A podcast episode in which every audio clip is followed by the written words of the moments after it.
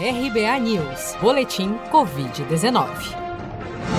Segundo dados oficiais divulgados pelo Ministério da Saúde na noite desta quarta-feira, 28 de outubro, 5.468.270 brasileiros já foram infectados pelo novo coronavírus.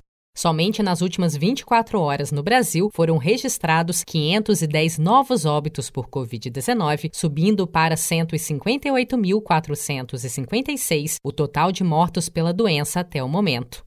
Ainda de acordo com os dados do Ministério da Saúde, há 375.266 pacientes internados ou em acompanhamento em todo o país, sendo que destes, 28.629 são de novos casos que foram reportados desde as 16 horas desta terça-feira. Segundo estimativas do governo, 4.934.548 brasileiros já se recuperaram da doença, o que significa que mais de 90% dos pacientes infectados já conseguiram se recuperar da Covid-19 no Brasil. Em debate na Comissão Externa de Enfrentamento à Covid-19 no Congresso Nacional, médicos alertaram nesta quarta-feira para os riscos de haver uma pressa no desenvolvimento de vacinas contra a Covid-19 e de ter uma vacinação em massa sem todos os resultados dos estudos dos imunizantes.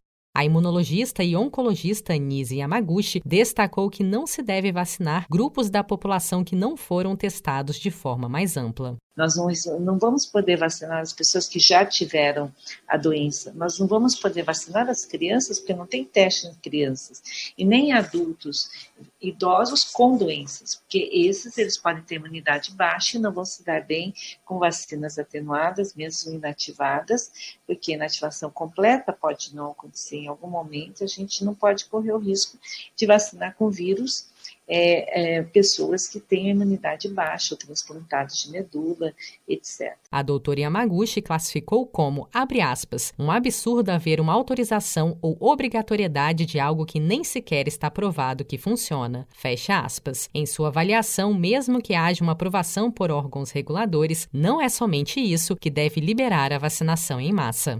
Você está preparado para imprevistos? Em momentos de incerteza como o que estamos passando, contar com uma reserva financeira faz toda a diferença. Se puder, comece aos pouquinhos a fazer uma poupança. Você ganha tranquilidade, segurança e cuida do seu futuro. Procure a agência do Sicredi mais próxima de você e saiba mais. Sicredi, gente que coopera cresce. Com produção de Felipe Andrade de Brasília, Daniele Vaz.